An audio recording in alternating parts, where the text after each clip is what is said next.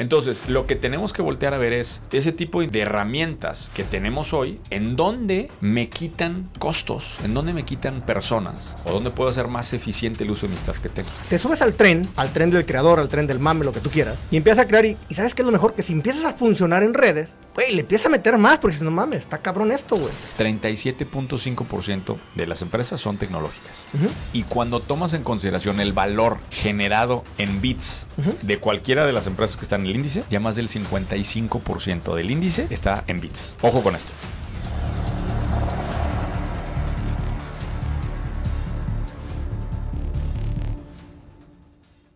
¡Emprendedores!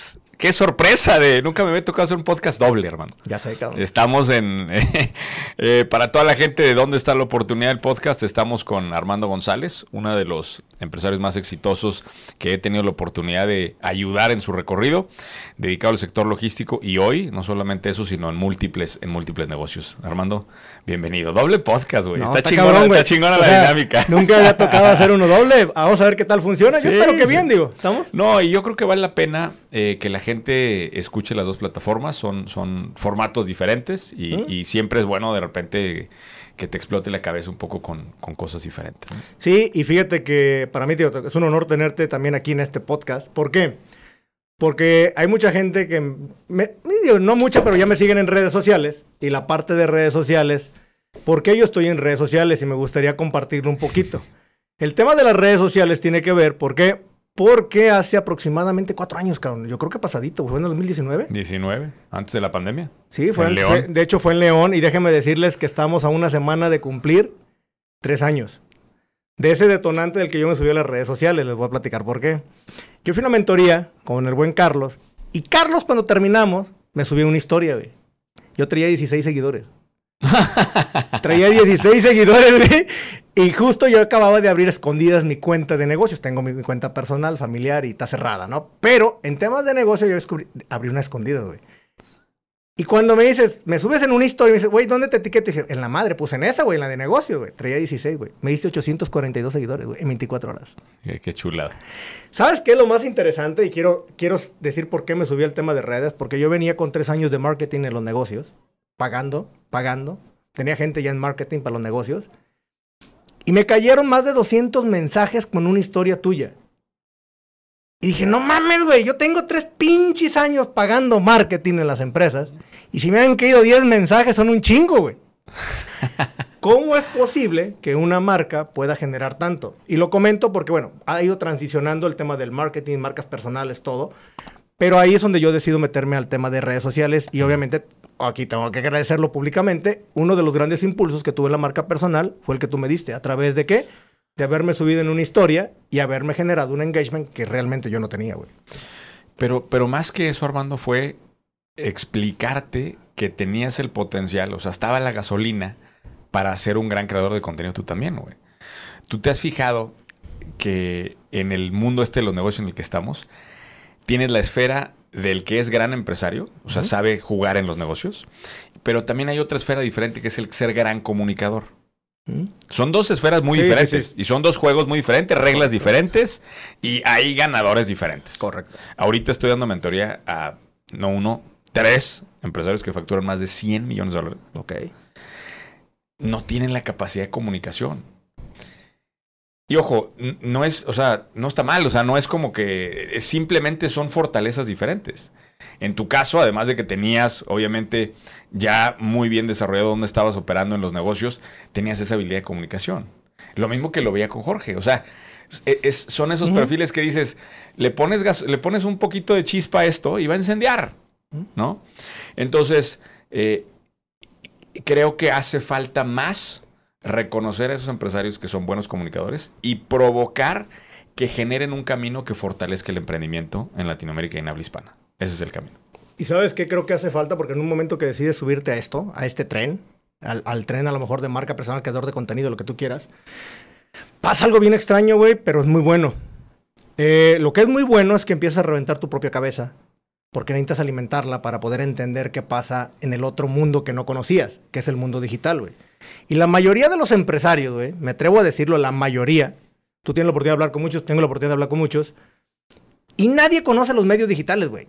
Todos estamos muy encajonados, o sea, Mm. estamos muy encerrados en nuestro propio mundo, que es el mundo empresarial, Claro. donde la parte estructural y la parte operativa es la parte medular de un negocio. Cuando creo que hoy también hay una transición muy fuerte a la parte comercial.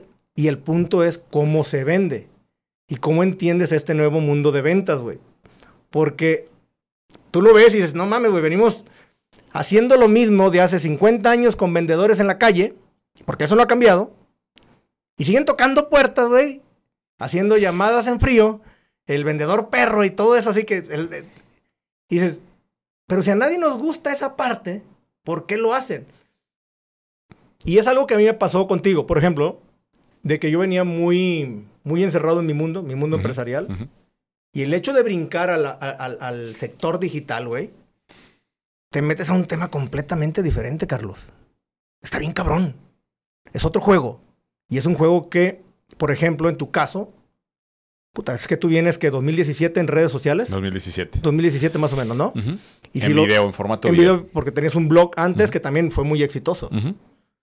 Pero ¿cómo le hiciste tú para entender este juego, güey? Porque, digo, yo empecé en 2020. Yo empecé en 2020. Tú ya traías una inercia de este juego. Y no, no, no hablo de un juego de- del, del creador, de, el- del influencer. Hablo un juego del creador de contenido, el que te lleva un contenido de valor y que a su vez te sirve para llevarlo, implementarlo o quizás nada más escucharlo en redes sociales. Es que yo ya había pasado por, por las mieles de esto, Armando. Y yo me acuerdo de una, en una junta de consejos. Es que, y, y voy, a, voy a recordar una historia. A lo mejor tú ya la habías escuchado, pero mucha gente del Ujú. podcast no, porque tengo rato de no contarla. Yo llego, yo quería escribir un libro. Y fue la razón original por la que empiezo a hacer el blog. Porque 20 editoriales en México me rechazan Sí. mi libro. Y llego a una junta de consejo con mis socios de 4S y les digo, oigan, voy a escribir un blog. Y en esa junta de consejo me dicen, a ver, güey, ¿qué te sientes quinceañera? Literal fueron las palabras. Porque es como si hoy dices, voy a hacer TikToks, ¿no? Ah. Esa es la misma... Y ahorita vamos a ver qué sigue, porque Ujú. también es importante. Pero Se burlaron de mí mis socios. Y me dijeron, bueno, con que lo hagas fuera horario oficina y a tu nombre, no tenemos problema. Ok. Empecé a escribir. Dos años después de esa junta, en la junta de consejo, nuestro gerente de marketing nos dice, oigan, 40% de los leads que atendimos este año vinieron del blog de Carlos. Dos años después. Salimos de esa junta y, y pasó una semana y mis socios, queremos hablar contigo. Ya ves que cuando te dicen esas Ya palabras, madre, güey, dices, "Chíngale". esas- palabras son preciosas, No güey. Cuando te sientes, a ver, güey, dímelo, cabrón. O sea, ¿por qué no? No. Pero siempre hay esa introducción cuando algo duro va a suceder. Y yo pensé que estaban enojados de alguna cosa. No, en realidad me dicen, oye, Carlos, lo que está haciendo el blog está increíble, pero queremos que lo hagas a nombre de la empresa. Este, y ahora, y ahí me dicen, y ahora ya lo puedes hacer en horario de oficina. a ver, güey, o sea, e- e- eso es, es- o sea, y esa historia me ayuda a reflejar mucho lo que pasa con el mundo. O sea, el mundo no quiere cambiar. Ujú. Llega alguien con este elemento disruptivo, con estas ganas de hacer algo diferente. Y cuando los resultados aparecen, ah, entonces el mundo voltea y dice, ah, cabrón. Te voy a poner otro ejemplo. En 2018 Ujú. publiqué un video que decía, me reía de los güeyes que decían que eran el mejor vendedor del mundo. No sé si tú te acuerdas de esto. Y yo dije, el mejor vendedor del mundo no es humano, el mejor vendedor del mundo es... ¿Qué La- te acuerdas? ¿El mejor vendedor del mundo? Yo dije, lo declaré, ahí está en YouTube. ¿eh? Voy a, esto viene una campaña ahorita en marzo que voy a hacer. En marzo del 2018, el mejor vendedor del mundo es la inteligencia artificial. Ah, sí, sí, sí. ¿Te acuerdas que tenía esa frase? Nadie entendía nada. ¿eh? Me veían como, ¿de qué está hablando este güey? Adelántale tantito. 2000. Yo pensé que iba- nos iba a tomar más. Yo tenía proyectado halcones 10 para lo que va a ser halcones 5. Ok. Fíjate la velocidad. O sea, mi cerebro, yo ya había visto este escenario 2023, Ok. pero lo había visto en 10 años. No, están muy rápidos ahora. Y lo pasamos en 5. Ujú. O sea, se tomó la mitad del tiempo lo que yo creía que iba a tomar 10.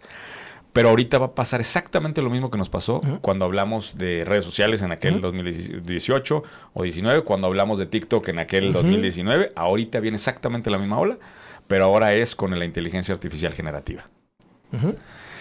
Y el problema, eh, Armando, de todo esto es que si no te subes a tiempo a estas olas, güey, no ganas en el juego. El punto es ¿Cómo te subes? Te voy a decir, ahorita sí ya hay varias plataformas con inteligencia, están padrísimas, padrísimas el ChatGPT, el que te genera los videos solos, el que te... Hay, y que te quedas impresionado con lo que hacen. Dices, no mames, güey. Pues al rato no me van a necesitar, ¿verdad? De hecho, justamente estaba viendo uno, el que tú hablaste, que un güey que generaba el podcast, que, ya te generaban podcast, güey, con inteligencia artificial. Yo digo, ok, güey, está muy chingón. El punto es, a nivel empresarial, a nivel negocios, güey, obviamente el que hace ese tipo de plataformas, pues ahorita es el ganón de la película. ¿Estamos? Es famosas startups que se pueden valuar en miles de millones si tú quieres. Pero el juego abajo, el juego del, del, empresario, güey, del, del, chavo que quiere todavía salir adelante es, ¿cómo les decimos que tienen que meterse eso? No en un tema quizás de usuarios, sino en un tema de creador. ¿Cómo creas cosas chingonas, güey? Y ahorita te hago también una pregunta a ti, Armando, para que vayamos balanceando esto. Mira, esto es otra herramienta más. ¿Te tocó operar a ti con fax? Claro, güey, es el tono de pip, sí, claro. Yo me acuerdo que cuando mi papá me llevaba a trabajar, yo mandaba las cotizaciones por fax, ¿no? Eh, y hacías la hoja y pasaba la, hojita. Y luego eh, empecé a utilizar yo el correo electrónico. Y yo le decía a mi papá, es que no hay necesidad de hacer esa pendejada. O sea, estás a dos clics, mandas un correo. Mi papá me decía, ¿de qué estás hablando, güey? Pero es una herramienta más. Se siguieron mandando cotizaciones por, por, fax durante muchos años. Y, se fue dando la adopción del correo electrónico. Hoy el correo electrónico es una herramienta ubicua que pues, es parte ya de nuestro todos los días. Lo mismo va a pasar con la inteligencia artificial. Son herramientas nuevas. ¿Quién gana? El primero que las utiliza. Siempre. Y en dos sentidos. Las herramientas de inteligencia artificial van a reducir costos sí. y nos van a dar tiempo. Correcto. Antes de entrar al aire en este podcast, los dos nos estábamos quejando de qué, Armando. Tiempo. Y, eso quiero que lo, que lo relates. O sea, me gustaría que platicaras un poquito eh, para los empresarios que hacen esa transformación de ser empresario solamente a una vida pública. ¿Cómo viste ese reto, cabrón? Y ahorita regreso a, a, a regresar porque la inteligencia artificial nos va a regresar ese tiempo.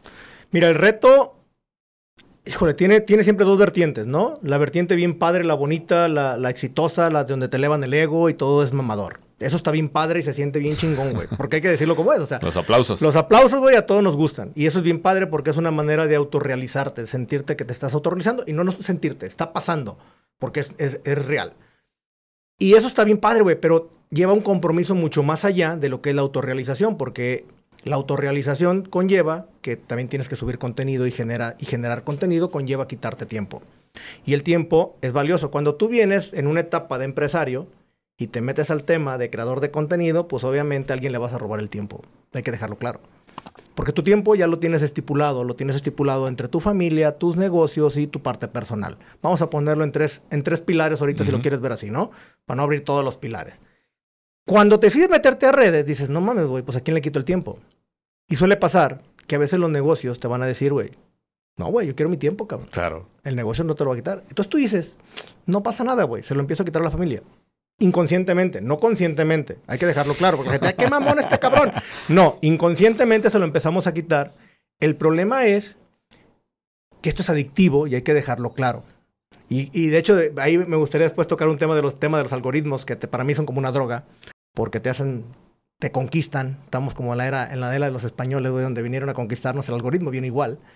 Donde te subes al tren, al tren del creador, al tren del mame, lo que tú quieras, y empiezas a crear. Y, y sabes qué es lo mejor? Que si empiezas a funcionar en redes, güey, le empieza a meter más, porque si no mames, está cabrón esto, güey.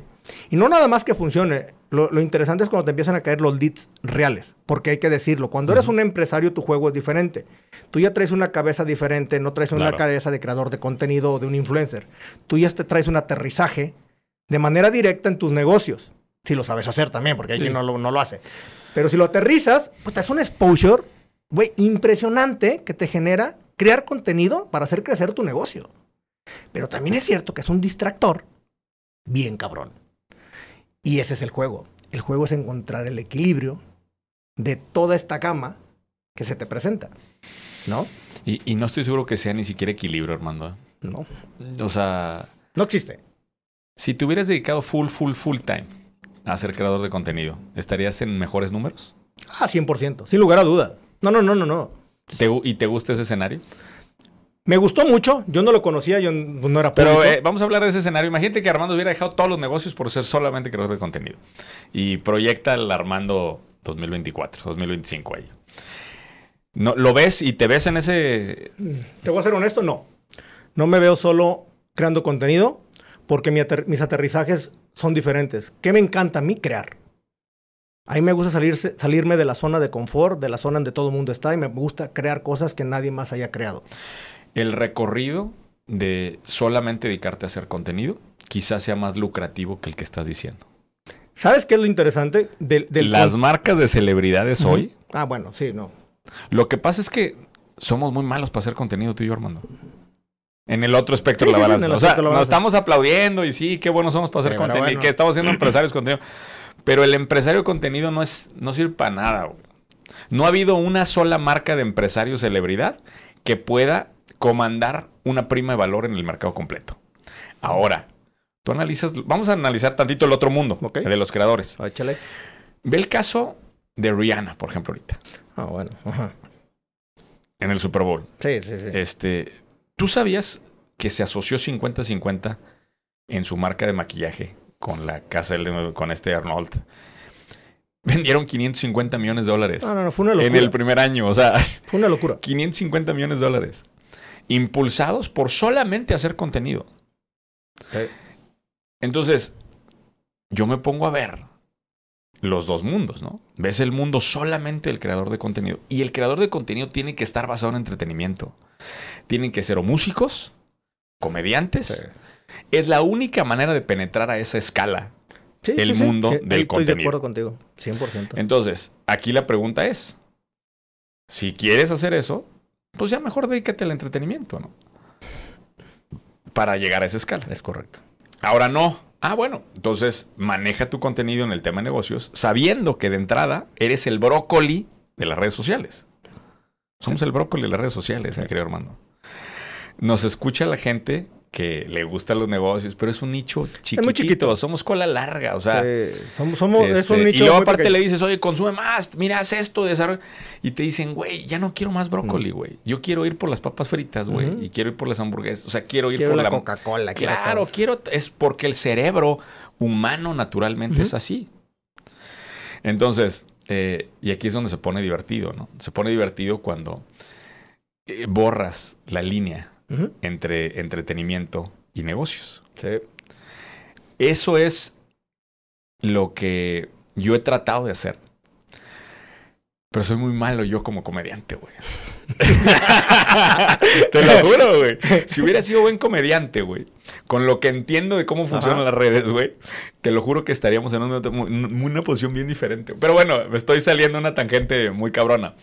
Lo que dijiste tú es cierto, o sea, el tiempo el tiempo se vuelve un asset extremadamente escaso y nos está orillando a tomar decisiones en donde cumplimos, ¿no? Cumplimos con el juego, cumplimos con el otro y tenemos que hacer ciertos compromisos, ¿no? Creo que eso está, eso está claro.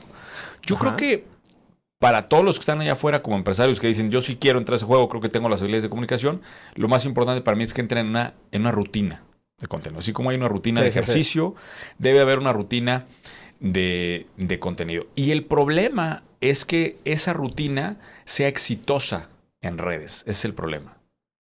Las cosas más exitosas que yo hago en redes, Armando, son cuando me salgo de la rutina. Entonces, por lo menos dejas una rutina base y tratas de hacer algunos ejercicios de viralización como ve unos este, ocasionales. Ese es, ese es, un poquito el juego como lo estoy volteando a ver yo. Yo la verdad estoy súper enamorado del podcast mío, ¿Dónde está la oportunidad? Le dedico una cantidad bestial de horas. Bestial. O sea, bestial, ¿eh? No al research, no al no, no, no, no, exacto. O sea, tienes que traer una investigación muy, Estoy estimando entre 6 y 12 horas por semana de investigación. Órale, es bastante. Claro. Y, y, aquí llego a la otra cosa que te deja la parte de creación de contenido. Si quieres ser un buen creador de contenido, tienes que consumir mucho contenido. Exacto. En este, en este espectro todo. Entonces, a mí cuando decías es que te empuja esta dinámica, a mí me empuja también una dinámica de aprendizaje que me encanta, Que estás mm. todo el tiempo este, eh, un paso adelante del resto de la gente por estar consumiendo contenido para entregárselo a tu es correcto. Al final vamos a ser curadores, este, porque estos algoritmos nuevos Ahorita decías, este, te vuelves, ¿cómo decías? Te vuelves adicto a los Y algoritmos. es lo que te digo, y justamente ahorita que tocas el tema de los algoritmos, ¿hasta dónde y hasta dónde permitimos que un algoritmo controle tu vida? ¿Por qué? Porque resulta que el pinche algoritmo ya cambió, güey. Y ahora resulta que hay que cambiar las cosas que estamos haciendo y te Ujú. empiezas a subir al tren otra vez. O la tendencia que está marcando y que esto es lo que está impulsando ahora la red, TikTok, Instagram, Facebook, YouTube. Esto es lo que está impulsando, güey. Esto lo está agarrando y ¡pum! lo avienta, güey. Entonces, ¿hasta dónde nosotros dejamos que nos controlen la vida, güey? ¿Hasta dónde dejas tú que te controle la vida un algoritmo? Mira, hay que entender, es que yo, yo lo veo diferente. O sea, no es que me controle la vida, es que me dicta las reglas de cómo se crea el contenido. ¿Ok? Entonces, la rutina la adapto a lo que mejor funciona allá afuera en redes. Pero, y aquí es donde viene el gran pero, los algoritmos cada vez incrementan su grado de dificultad o se vuelven más promiscuos ahora. el algoritmo de TikTok, güey, es eh, resucitar a Andy Warhol. No sé si te- hay una frase de Andy Warhol que es extraordinaria. A ver si me pone una latita Campbell's ahí cuando pongan este, este fragmento. Pero él decía que todos vamos a tener nuestros 15 minutos de fama. En el futuro, todos van a tener 15 minutos de fama. Frase de Andy Warhol de los 50. ¿Sí? Ese es TikTok. Sí, 100%. TikTok es, vamos a democratizar la fama acá. Aquí nadie es famoso, güey. Te agarra Nadie- el video que quieres y te aparece. Exacto. Entonces, puta, pelear contra ese algoritmo, este, No. Es, es muy complicado, ¿no? Muy complicado. Entonces, pues hay que tratar de encontrar esos formatos que mejor funcionan con el algoritmo. Y hay que aprender de los que están ganando en ese juego, hermano. A mí me parece un caso bien interesante lo que está pasando con Hot Spanish ahorita, güey. ¿Ubicas a Hot Spanish? No, no lo El-. Claro que lo ubicas, güey. El güey de los billetes en Ah. TikTok. Ya, el que está dando la, regalando te- la lana y todo. es Sí, que te sí, rapa la ceja y que la chingada. Sí, sí, sí. Y está creciendo impresionante ese güey. Eh, eh, para mí el nivel de influencia que tiene ya está arriba de Luisito Comunica. ¿Tú crees? Es el mejor creador de contenido que tenemos hoy en México. Órale, cara. Para mí. El for... Chécate el cómo trata el algoritmo a él. O sea, cómo el algoritmo de. TikTok trata los videos de él. Todos impecables son hits. Cosa que ni siquiera los grandes creadores de contenido de la era pasada están logrando. Nosotros tenemos uno, dos, tres, pega uno, uno, dos, pegan, luego seis, pega uno. No sé cómo te esté tratando a ti. Ahí va. Estos cuates todos los pegan. El o sea, ya encontró la manera de cómo comunicarse a través de ese algoritmo. Entonces, el trabajo del empresario es descifrar esas fórmulas para su marca personal y para las marcas de sus negocios. Que ahí es donde viene la clave, para las marcas de sus negocios. Porque en el... Y eso es lo que me gusta de tener marca personal. Cuando tú descifras el algoritmo para ti, la manera en cuando lo trasladas a tus equipos de marketing es 100% más fácil. O sea, yo le explico a mi gente, mira, es- tienes que hacer esto, esto y esto. Y empiezan ellos a jugar con la marca corporativa y, y tienen, y ya llevan la cancha muy adelantada. Entonces, yo veo la marca personal como un laboratorio justo de entendimiento de eso. Y eso te permite trasladar a las marcas corporativas hacia adelante. Ok, a ver. Me entiendo lo de este chavo, entiendo lo de Luisito. Está con madre. La- aquí la pregunta es el reto para el empresario que se crea, que se convierte en un creador de contenido. Porque de cierta manera ya traemos un empuje, traemos una inercia. Y cuando nosotros queremos subirnos a las redes, buscamos también de cierta manera generar cierto impacto. ¿No? Y cuando hablamos de un impacto es, oye, quiero dejar algo. Y hablamos, tú hablas, hablaste mucho también del tema del legado y nos Ujú. diste por ahí bastante Sí, sobre sí, el tema sí. de los legados. Cuando yo hablo y me empiezo a subir a lo que hacen estos chavos, yo digo, güey, a ver. Por eso digo que hasta dónde me conquista el algoritmo. Porque si yo me subo al tren, voy a entrar a un tren, a las, vamos a poner la sociedad del mame, la sociedad del consumo, lo que tú quieras, que a final de cuentas es donde se generan las ventas. Ahí están, güey. Ahí es donde están las ventas. Pero hasta dónde nosotros estamos dispuestos a meternos como empresarios, no como influencers, como empresarios para llegar a romper ese mercado, güey. Te voy a decir por qué. Porque si yo veo el chavo ese, ya sé de quién me habla. No es alguien que realmente no, no lo veo mucho, te soy honesto. Porque me mete en un tema diferente y no sé si quiero meterme yo a ese rubro, güey. ¿Sí me entiendes?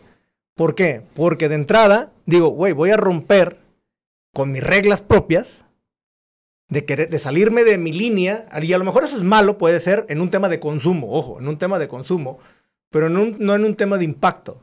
Entonces, ¿hasta dónde estamos dispuestos nosotros a romper la línea? Para ir por el consumo o la venta o el exposure, vamos a ponerle exposure engagement, o tener una comunidad más pequeña que esté alineado a lo que tú buscas. Gran debate, güey. Si está cabrona. Gran, gran debate. O sea, mira, es que te voy a decir qué sucede. Vamos a pensar que mañana llegue Hot Spanish a Querétaro. Anuncien sus redes, miles de personas van a querer ir. ¿Estás de acuerdo? 100%, 100%. Ok. Los grandes empresarios van a querer ir a cenar con él a puerta cerrada. También. Sí. Porque conocen a alguien, porque quieren boletos, porque lo que sea. O sea, va a jalar también al público que nosotros queremos. Pero lo que tú estás diciendo es otra cosa. Es dónde está la fidelidad y, y dónde está la, el perfil correcto de esa comunidad. Es. Porque yo estoy buscando un perfil correcto. Pero la premisa, Armando, lo que no sé si es la correcta, güey. O sea, bajo la premisa de que necesitamos un cierto perfil de empresarios para mantener una conversación eh, brillante y que de ahí se genere el contenido y tal, tienes toda la razón. Hace más sentido una comunidad chica y que esa comunidad chica sea la que te mantenga. ¿Sí? Pero si cambias la premisa y la premisa es influencia primero, venta después, tendrías que romper y tendrías que entrar Sí, el juego. a otro mundo. Y ese debate lo tienen que tener todos los empresarios. O sea, yo conozco muchos, ahora que he tenido la oportunidad de estar con todos estos creadores de contenido grandes y gente del mundo del entretenimiento y la de, de la figura pública, que son grandes creadores de contenido y después empresarios. Así es. Y ese camino también funciona. güey. Ese camino también funciona. Entonces, yo creo que no hay que decirle al empresario qué hacer, sino que entiende que hay dos caminos. Eh, nada más que si ya estás metido en el mundo del emprendimiento, hacer la transición a ser un gran creador de contenido de entretenimiento, creo que lo veo mucho más cabrón. Pero fíjate que yo veo, vamos a poner tu caso, cabrón. Tú tienes 4S. Es una empresa súper exitosa a nivel global, vamos a ponerlo, güey. Y tú la tuviste antes de crear contenido, güey. Ya estaba. Y después te subiste. Y por eso soy tan aburrido. No, no, no, pero a lo que voy es Sí. que a diferencia tuya, o vamos a poner como un influencer como este chavo, Claro. es que él después tiene que pensar dónde hace los aterrizajes. Y no sabe dónde hacerlos porque no trae esa cultura. Ojo. Tú en tu caso traes una cultura empresarial de negocios, de disruptividad, todo lo que tú quieras, que para ti, ¿Cuánto te gusta que facturan los negocios de Luisito Comunica? ah, no, un chingo. No, ¿Crees que facturen más de los como cerca de 500 que yo cerré el año pasado? ¿Millones? Entre Pillofón y esas, los restaurantes y no sé qué tantas mamás tiene. No lo sé, güey. No, no lo sé.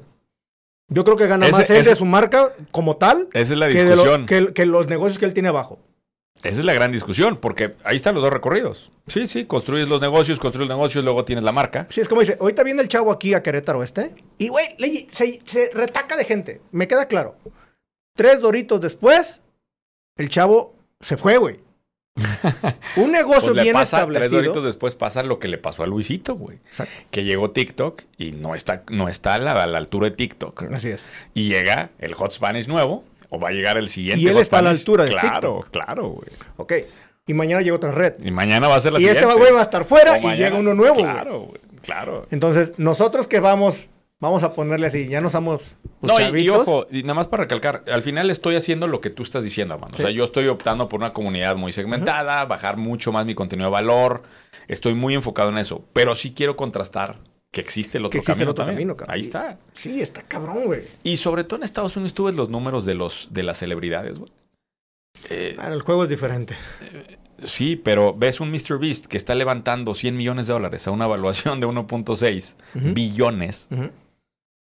Su marca personal con un negocio de chocolates y una franquicia de Dark Kitchens de hamburguesas, Ujú. 1.6 billón. No, eso está. Bueno, no hablamos de. Ey, sí, dices, güey, qué chingado. Digo, ¿Quién y- soy yo, güey? yo, soy de, yo soy de los pocos que abro abiertamente. O sea, la plataforma que yo estoy construyendo, que ahorita quiero hablar un poquito de negocios digitales. La plataforma que yo estoy construyendo hoy tierra, hoy está valuada en 15 millones de dólares. Que es el de cero. Lo de los terrenos. Lo de los Sí. terrenos. Y ahí tierra, y tierra. eh, Oye, como esa plataforma. de la. Yo me acuerdo que fue la, fue la presentación, la de tierra, güey. Esa madre que te ponías geocoli, geocoli, geocoli- ¿Cómo? Sí. Geolocalización. Geolo- geocola- Ay, cabrón. Geolocalización. Geolocalización. Tú, te- tú lo poníamos en el puntito, me acuerdo, güey, que nos hicieron una presentación y te señalaba los precios promedio que tenían ahí los terrenos o algo así, ¿no? En las áreas de oportunidad. algo. ¿Cómo era esa parte, güey? Déjame platicarte un poco lo que hago, ¿no? O A sea, porque también la gente me ve en muchas cosas y, y no entiende. Eh, la apuesta fuerte que traigo en este momento es mi startup de iTierra, Ok. Que la he venido construyendo un poco en silencio desde que tú estás en el programa, se me te acuerdas. O sea, Sí, estamos hablando de años, años que trae esto atrás. Y que son de esas cosas que no cacareo mucho, porque primero build, ¿sabes? A mí me gusta presumir cuando ya estén. Hoy ya está mucho más avanzado ese tema. Y tierra.com es una plataforma donde tenemos el repositorio más grande de terrenos de México.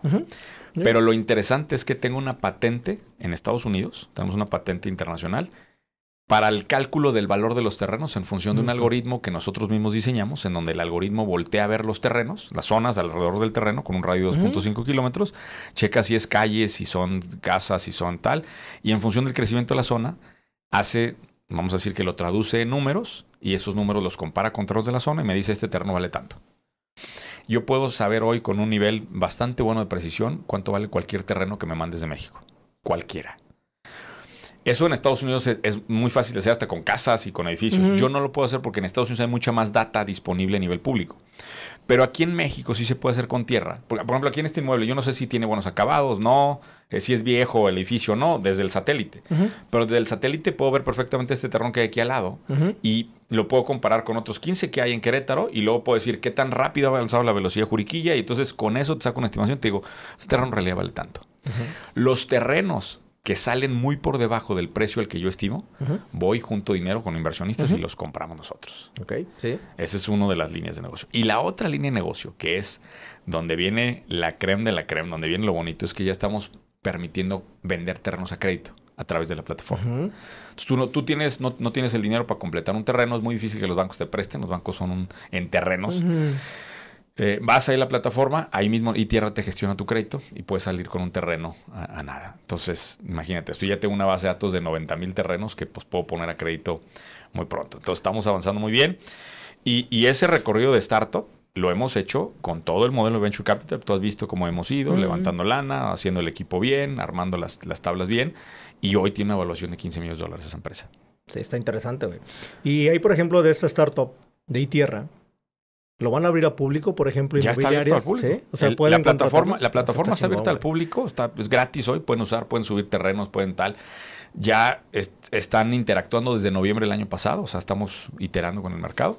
Vamos a hacer un lanzamiento mucho más fuerte ahorita que ya está disponible crédito, porque ya está, ya vas a tener tu cotización del terreno con crédito todo ya. Pero cualquier persona puede ir, entrar y, y consultar y ver opciones de terrenos que hay ahí en todo México. Me gusta esto del- de, de iTierra, por ejemplo, sobre todo porque son negocios digitales. Y justo dijiste, te tocamos negocios digitales. Sí.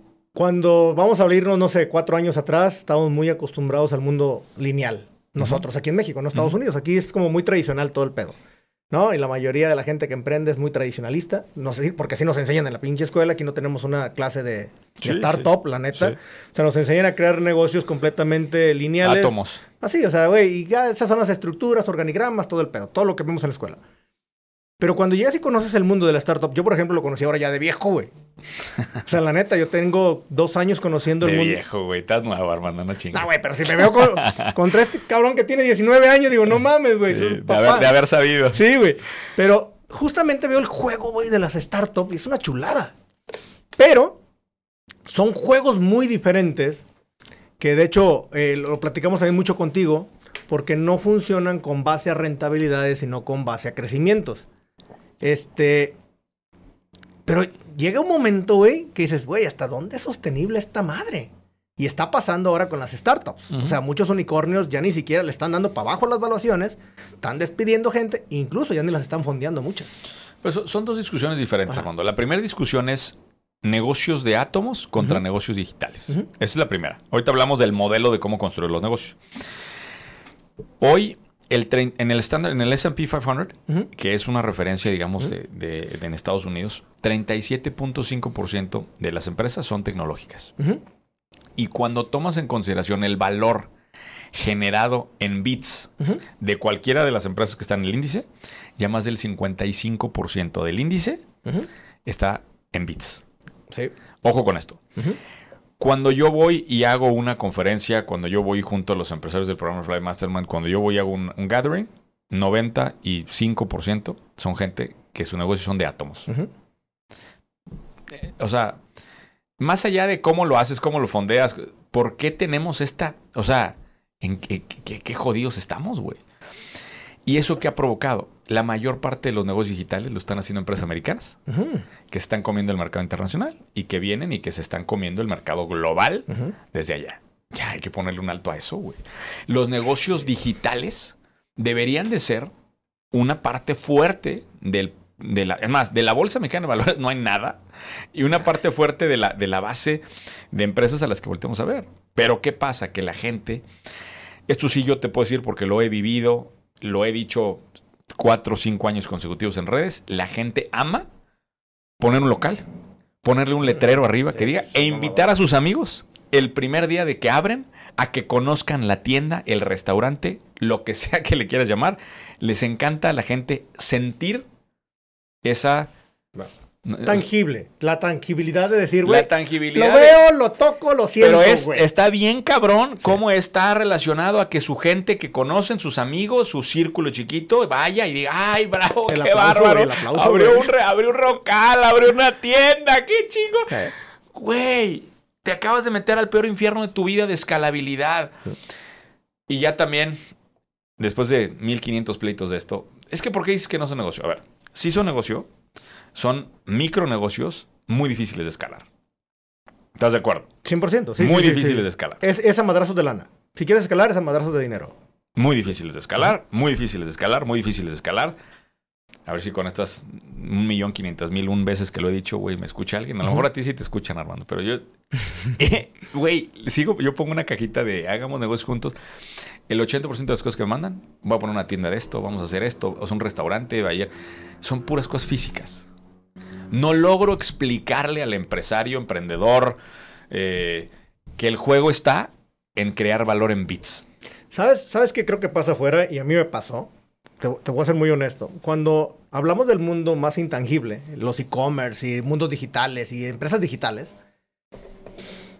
donde está la lana, vamos a ponerlo así en la gente que tiene 36 años hacia arriba, ¿va? Donde hay, hay ya más lana, güey. Y este, este- esta generación, güey, donde está la lana, no entiende. Y no es que no entienda porque no quiere, güey. Porque nunca lo vivió, no nos tocó vivirlo. Y como no, somos, no son personas que normalmente se meten a leer, a estudiar y, y entender un poquito, a seguir estudiando, es muy difícil que puedan ver el mundo digital como un negocio próspero donde está el futuro. La Y- verdad. Y, por eso llega el depredador digital por atrás y se los come. El- y, y yo decía, güey, ¿cómo le hago para crear un híbrido? ¿Cómo hacemos híbridos el día de hoy donde pueda juntar estos dos mundos? Para que sea bien visto por el que tiene la lana, pero también que tenga un crecimiento exponencial. Ah, mira, ahí está ahí tierra. Ah, y Exacto. eh, Ese espérame, me gusta. espérame, espérame. Pero justo eso es lo que me están criticando y tierra. eh. Ahí, ahí te va. A ver. Y tierra es híbrido en el sentido que tienes un marketplace digital, la interacción terrenos. sea digital, todo sea digital, pero conectas con el mundo físico al final en un terreno en donde ves, Es correcto. etcétera, etcétera. Entre más interacciones con átomos haya, más fricciones hay hacia la escalabilidad. ¿Ok? Entonces, en esa mezcla híbrida, lo que hace es que si yo me pego más a los átomos, es más fácil para darle valor de inicio. ¿Sí? Porque los átomos valen. Al final hay terrenos, hay esto, ta, ta. Pero más fricciones hay para escalar el negocio. Entre más te pegas a un negocio 100% digital, o sea, hay menos valor de evaluación y todo, ¿sí? Y de, y, y de, y de- y de operación y de transacción, o sea, cuánto puedes cobrar por un software, cuánto puedes cobrar por estas cosas, pero en la escalabilidad, el recorrido es mucho más rápido hacia, hacia más grande. Entonces, a- hace rato teníamos este debate de lo- aquí es otro debate también.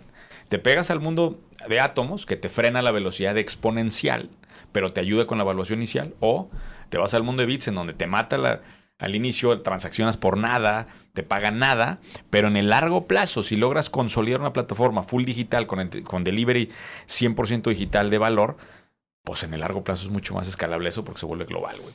Pero, Exacto. pero, y aquí es donde está el gran pero, no deben ser negocio en español. Esos. Deben ser negocios globales Ok. que arrancan con, una, con un ímpetu global. Pero creo que el juego es el ecosistema que puedes armar ahí adentro, que realmente cuando tú tienes la captación digital, te voy a decir algo, yo me quebré mucho la cabeza en- y un día tuve una mentoría contigo, ¿te acuerdas? Para ver el tema del tequila, güey, cómo le hacemos, pinche tequila.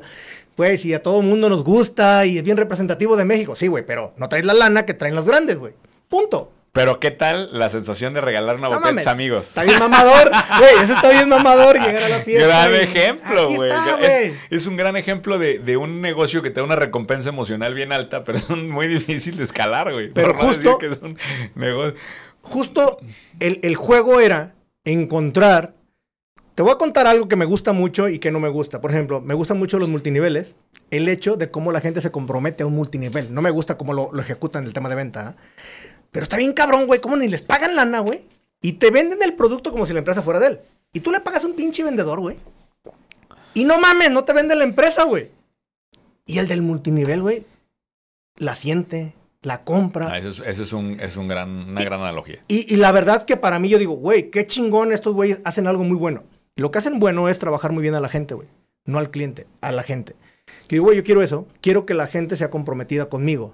Digo, ok, ¿qué vamos a hacer? Pero el dinero es muy difícil. ¿Cómo compito contra los grandes, güey? Y lo que hicimos fue tokenizar una participación de las acciones, que fue el 10% de las acciones de Mil Demonios. Nos tomó casi ocho meses hacerlo. ¿Mm?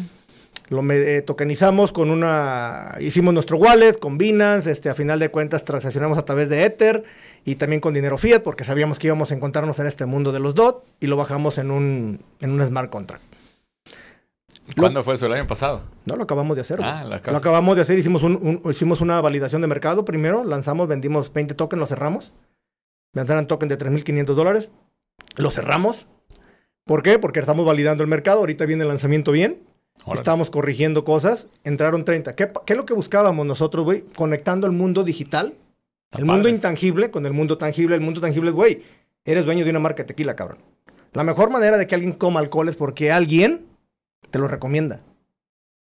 O a madrazos de lana que te aparezca 50 millones de veces en tu cara para que digas, ah, güey, esa botella creo que la quiero comprar. No tengo esa lana, güey. Eso es real.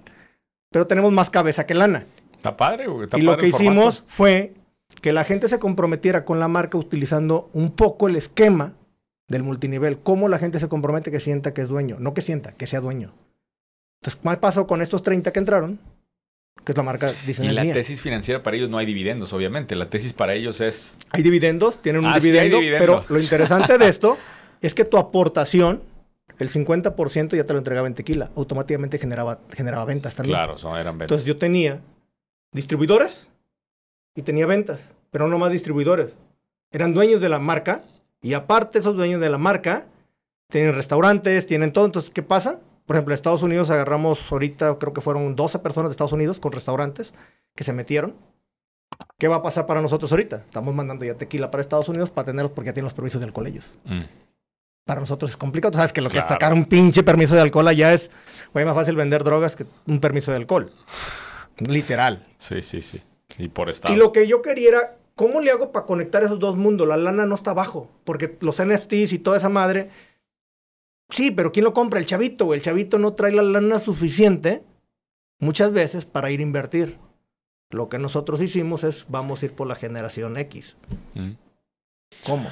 Está a muy padre el esto. formato, Armando. Está muy padre, güey. O sea, creo que ese tipo de puentes de, de mundos eh, está interesante. Ahora, la, la cosa es que puedas cumplir con la promesa de escalabilidad de la marca, que ese es, Es correcto. Ahí es donde está, ahora es donde está el reto Sí. más grande. Una cosa, el reto fue es, ¿cómo salimos comercialmente? Que esa es, esta es esta parte. Y la otra es la estructura que tienes que tener para, obviamente, poderle darle desplazamiento al crecimiento. Sí, ahí yo lo que te iba a decir hace rato es, yo veo las, o sea, cómo veo mi vida, veo como eh, una colección de camellos y uno que otro huevo de unicornio. A ver, explícanos Sí. los pinches camellos y los huevos. Las, los, para los que no están familiarizados con esta analogía, el camello es la empresa rentable que pues pasa por todo, ¿no? Pasa por crisis, por eso es el camello, ¿no? Pasa si lo puedes mantener sin agua y ahí va, y le quitas lana tú para tu bolsa y ahí va el pinche camello, no para, ¿no? Resiste, resiste Sí, el pinche camello, camello. el camello aguanta. Eh. Tampoco va- vas a poner, o sea, no sé si has visto las caras de camellos, pero se ven ridículas. A ver si ponemos un fragmento aquí. Pero eso pasa mucho. Llegan con nosotros, oye, quiero que mi empresa crezca. A ver, güey, tienes un camello, güey. Déjala que, que avance, que, o sea, compórtate como camello, ¿no? Sí ponles eh, metas de crecimiento, pero no la puedes volver exponencial. Y luego, por otro lado, están los unicornios, que todo el mundo quiere tener la, la empresa que exponencialmente llega al billón de valor y que revientas una, un éxito encabronado, ¿no? Yo creo que muchos aspiran y entonces eso le llamo yo huevos de unicornio. Ok. ¿Por qué huevo de unicornio? Porque no puedes decir que tienes o, o un unicornio cuando la evaluación no es. ¿no? Pero estás construyéndola para que de ahí salga un unicornio. Ahora, como me gusta la analogía del huevo, ¿por qué? Porque un huevo le pueden pasar muchas cosas mal.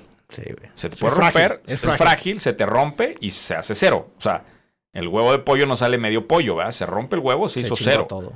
Que ese es el riesgo que hay con, los, con las startups. Las startups te puede salir un unicornio o se te hace cero, ¿verdad? Entonces, eh, como nosotros nos agarró esto ya más maduros, esta conciencia, y va a estar bien chingón esto cuando lo vea un güey de 18 años con, con el nivel de talento pasar esto. Si nos hubiera agarrado a los 18 años, quizá hubieras arrancado primero con el unicornio y luego ves qué chingados haces con los camellos, ¿no? O sea, a nosotros nos agarró ya con camellos. 100%. Entonces, sabemos cómo construir camellos, sabemos cómo hacerlos rentables. Acompaña, por ejemplo, ahorita va muy bien. Este, ahí vamos, traía 40 consultores, o sea, ahí vas, ¿sabes? O sea, todos estos camellos van dejando lana, pero tampoco te vas a volver billonario No. mañana. Pero sí tener una apuesta para el empresario ya más maduro, tener una apuesta de ese huevo de unicornio para que Es correcto. en una de esas pega. Y, y ojo, si en 3, 4, 5 años ese huevo de unicornio se va a cero, pues tienes la oportunidad de hacer otro. ¿Por qué? Porque tienes el cash flow de tus camellos. Pero si yo tuviera 18 años eh, y tuviera circunstancias que me permitan comer, porque también eso pues es importante, hay gente que no tiene las circunstancias económicas para hacerlo, pero si tuviera la seguridad alimenticia y de techo, como chavo estaría full, full, full enfocado a un huevo de unicornio. Full. Eh, como el caso de Poncho Los Ríos, por ejemplo, de Nápoles. O sea, 20 años, ta, ta, ta, ta, ta, ta. Ve lo que logró en 5, güey. Se, nos ganó en 5 niveles del juego, güey. Sin En cinco Bronca. años. Que es regreso a lo que estábamos hablando en los otros debates. Tú dices ahorita, no, es que las startups muy complicadas. Pues cabrón, este güey, claro, no, no hay muchos de esos. No, no, no. o No hay muchos es de esos. Uno en, ¿qué? ¿Mil? No, No, hombre, mucho güey, mucho pero, más. Pero independientemente de eso, el brinco que, o sea, O sea, es, es, brutal. El brinco no es a un. X, es a mil X, claro, cinco mil X, esos, diez mil X. esos brincos, güey, que los puedes dar en 5 años. A los 18 años, güey, tírale todo ahí. A los 20 años, tírate todo ahí. Sí. A los 25 años, tírate todo ahí. Si para los 30 no pego ni un unicornio, pues ahora sí ya, güey. Ve pensando en camellos, porque vas a necesitar algo que genere largo plazo. Pero los camellos siempre van a estar ahí. Negocios, ne- negocios que sean rentables, lentos y sufren con el cash flow y esto, siempre va a haber. Siempre. Huevos de unicornio, oportunidades que tú veas para capitalizar ahí, no tantos. No tantos. Pero fíjate lo interesante que, que comentaste ahorita, porque algo que pasa mucho con los chavos, y por ejemplo, aquí tenemos este güey, ¿te enseñan startups en la escuela? No. Y ahí está el juego, güey. El juego es qué pasa con Estados Unidos, güey. Los enseñan a crear este tipo de negocios y aquí seguimos... No creo, que sean, no creo que sean las universidades, hermano. No creo que sean las ¿Tú universidades. qué crees que sea? El ecosistema, eh, los creadores de contenido como nosotros, el, e- el ecosistema de Venture Capital. O sea, yo leo mucho de allá y los founders hacen un trabajo muy cabrón de estar fondeando semilla. O sea, el ecosistema hace su trabajo, güey. Cuando hay raza que te da 50 mil dólares por una presentación de un PowerPoint, güey, Que ahorita uno pudiera argumentar que no es el momento, pero a ver, a mí me tocó ver, este, literal, que te ofrecen 50 mil dólares por una presentación de PowerPoint que haces en 15 minutos. Ya sé, güey. Eso es lo que provoca que la gente, que los chavos se quieran meter ahí. No, y, y E- también... es- ese ecosistema te va llevando, güey. Vas navegando y dices, ah, cabrón, mira, ya, ya vendí mi empresa. mi- o sea, ya mi primera evaluación es de 500 Mi primer. PowerPoint, cabrón. Sí, güey. O sea, con un buen PowerPoint, no hoy, pero estamos Sí. hablando 2020, 2021, Sí, lo hacías. 2019. Con un buen PowerPoint podías levantar a una, a una evaluación de 500 mil dólares. Fácil, este, un primer cheque de 50 mil dólares. En Estados Unidos, con un founder carismático. Ujú. Sí, oye, el- Porque va a haber alguien que comente, yo y... Nada, a ver, güey. no, no. Founder carismático en un espacio en tendencia. 50 mil dólares un cheque por el 10%, olvídate, güey. Sí, pero por ejemplo, ¿cuánta, imagínate toda la gente, la cantidad de gente, güey, que has metido a talleres, a cursos, a workshop, a todo lo que tú quieras, güey. Al mastermind, cabrón, ya hablamos de empresarios, de todo, todo, ese, todo, ese, todo ese mundo, cabrón. Dime el porcentaje de la gente que tiende startup, realmente, güey. ¿Cuánto crees? Mm, muy mal, muy bajo. Muy bajo y tiene razón en eso. O sea, güey, yo digo, estamos súper mega jodidos, güey. Yo con la gente de mi edad no puedo hablar de blockchain, güey, casi. ¿Nadie me entiende? Sí, sí, sí. Yo no puedo hablar de startups. No le puedo decir, güey, estamos ahorita con una evaluación, evaluando, y fíjate que estamos viendo, estamos todo y ahorita voy a platicar, tengo una, que hacer un, un pitch con un venture capital y todo así como, what the fuck, güey, ¿qué es eso? ¿No? O sea, y, y son lenguajes. Pásame el fax para mandarte. Sí, güey, el- son lenguajes y no porque estén mal, güey, hay que decirlo, hay que dejarlo claro, porque no hay, nadie los ha canalizado todavía a los huevos de unicornio. Todavía no, güey, si ni siquiera, güey, se meten a temas de marketing, que ese es otro temazo, güey. Sí, sí, sí. O sea, ¿no? Eh, pero creo que esa es nuestra chamba, Armando. O sea, nuestra chamba es decirle a la gente, oye, a ver, ¿cuándo vas a empezar a voltear a ver la transformación digital? ¿Y cuándo vas a empezar a aportar valor a través de bits?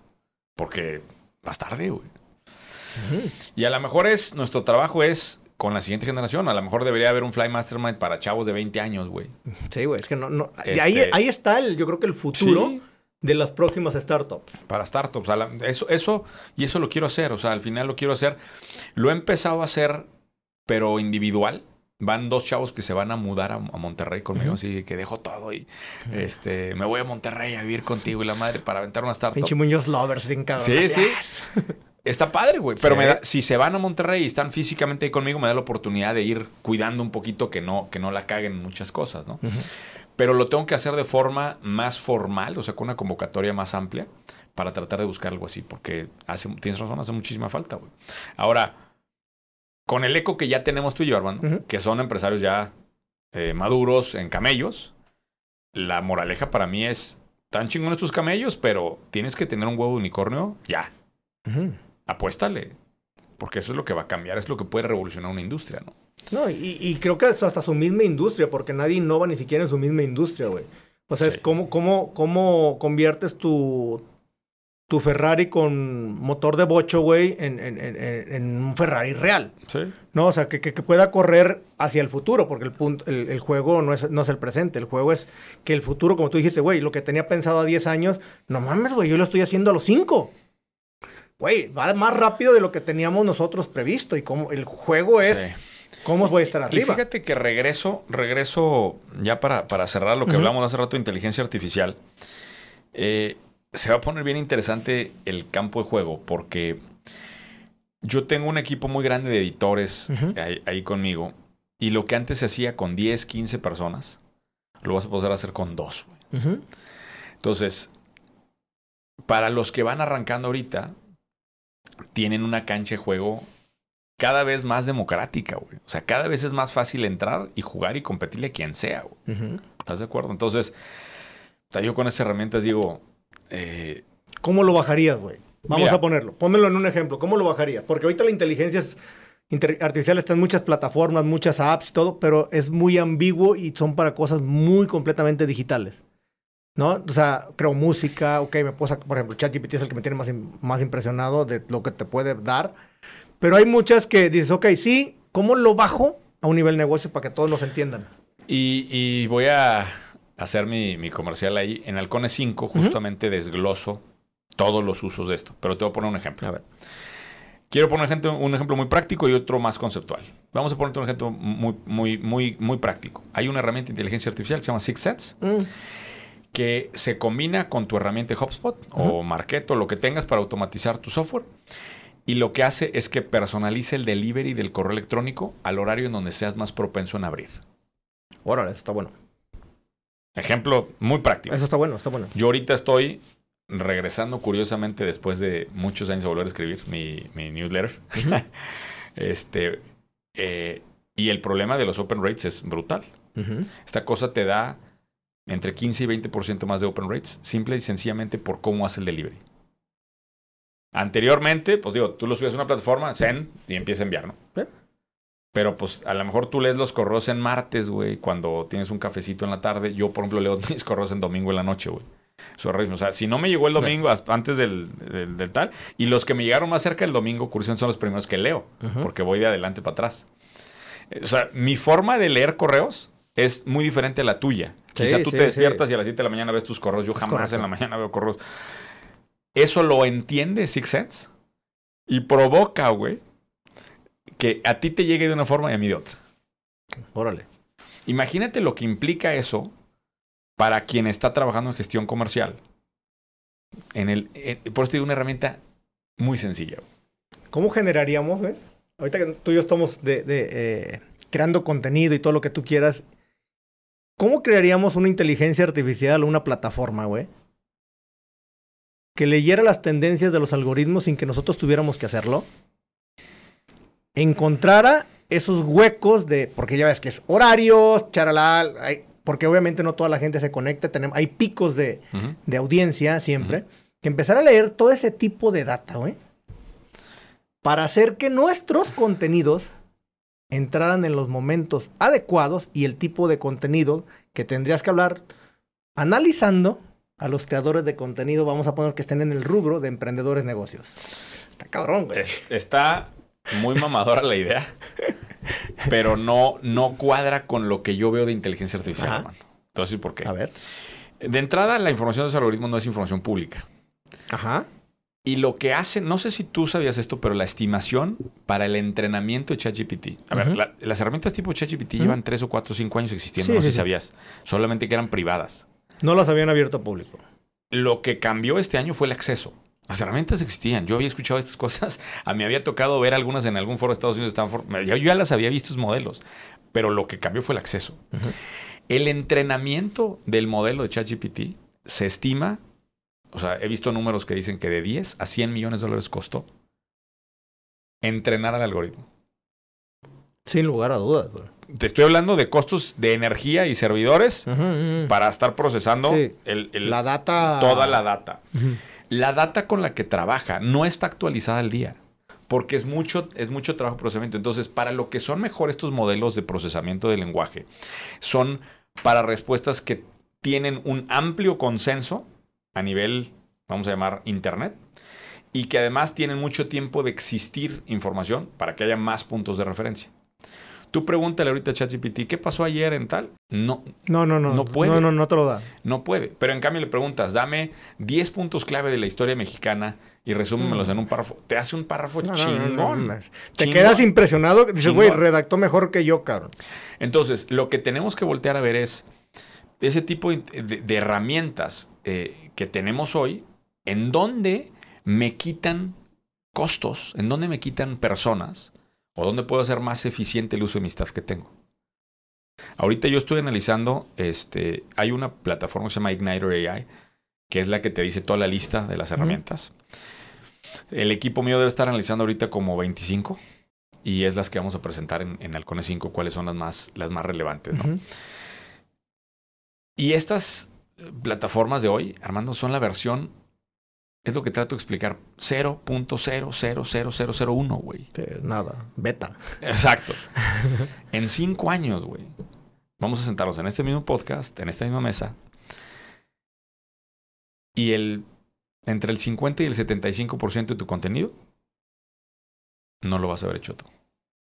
Es la parte interesante, güey. Ahí es donde creo que ese va a estar el, el gran reto y el juego de todo esto. Y, y habría que ver también qué Y a lo mejor me fui mucho, ¿eh? En cinco años. Si lo quisieras implementar esto bien, lo puede ser mañana con un una buena parte de tu contenido, donde ya no figures tú. Si, Sí, tu, digo- si tu equipo que está atrás tiene la densidad de talento para, para transmitir Armando a través de estas herramientas, güey, puta, lo que, puede, lo que va a pasar. Y creo que la siguiente oleada de creadores, a ti te acuerdas porque en algún momento yo les avisé en Mastermind que venía la oleada de TikTok, ¿te acuerdas? Sí, sí, 100%. Hace eh, Sí, la años viralidad viene ahí. la viralidad estaba ahí y, y tal. Y ahí viene la siguiente ola. eh. Ya me toca decirlo. La siguiente ola viene de los creadores de contenido que saben utilizar las, las herramientas de inteligencia artificial para amplificar estos superhumanos que se amplifican en base a la inteligencia artificial. Va a ser un creador de contenido con 800 mil cabezas, 800 mil caras, 800 mil... O sea, vas a ver el poder de esto. Ese es el nuevo creador de contenido que viene post TikTok. Que ojo, ahorita estamos arriba en la ola de TikTok y todo el mundo TikTok, TikTok, TikTok, sí. La siguiente ola está bien cabrón. ¿No, ¿No crees que llegue ese pico y caiga como nos pasó en pandemia que todo el mundo decía, no mames, todo el mundo tiene que estar en redes, e-commerce, e-commerce, e-commerce, y ahorita pinches e-commerce, güey, se vinieron, no abajo, pero llegaron a, su, estado normal, cabrón. Yo no, yo, a ver, yo no creo eso. Eh, y, creo que los, los e-commerce, eh, de hecho, tengo un buen amigo allá en, en Tijuana que está muy centrado en esto. Los e-commerce buenos traen números que anterior a la pandemia jamás hubiéramos podido tener. Ya la, gente ya entiende ya adoptó.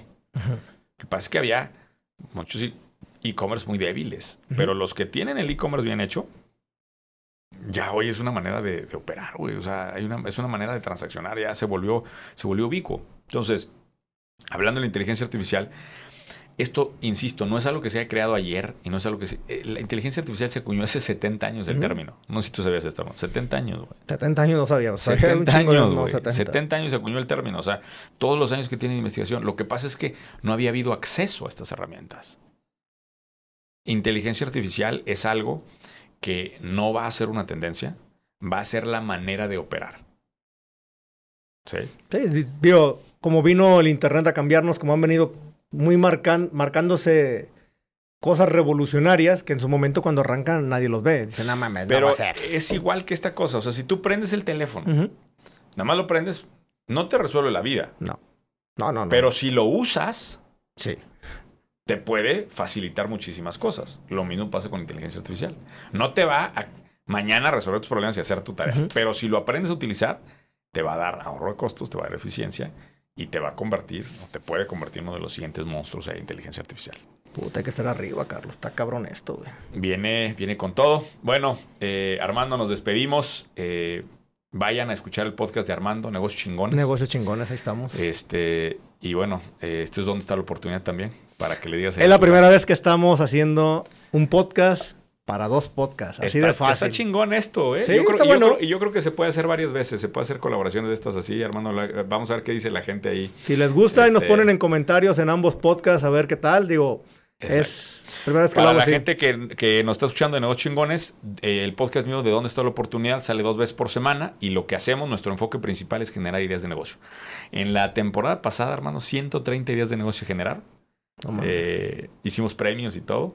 Eh, y salieron, de los que tenemos conocimiento, seis, ocho casos de gente que está echando a andar las ideas que se hablaron en el podcast. esa, es, la parte bonita, güey. Está bien cabrón. Eso, eso es lo más, lo más Eso es lo que, lo que da orgullo y lo que dices, güey, qué chingón que el podcast esté dando frutos. Y creo que a final de cuentas, eso es lo que buscamos en, en este tipo de contenido, que es un contenido largo, pero es un contenido donde nos podemos soltar y no estamos pensando en qué chingados va a pasar. Pero creo que lo que pasa aquí es que creas cosas de mucho valor que no, normalmente es muy difícil que la gente conecte con videos a veces tan cortos. Y cuando te quedas a escuchar todo un podcast, pues te queda mucho más, ¿no? Así que bueno, gracias a todos los que se han escuchado el día de hoy. Y pues bueno, ya saben, todo el mundo conoce a Carlos y no lo vamos a estar etiquetando también. Y ahora pues, para que me, regreses mis 800 seguidores. ¡Ah, la pinche madre! No, cabrón, no regreso ni madre, güey. Eh, nos vemos pronto. Gracias, saludos, cuídense, bye.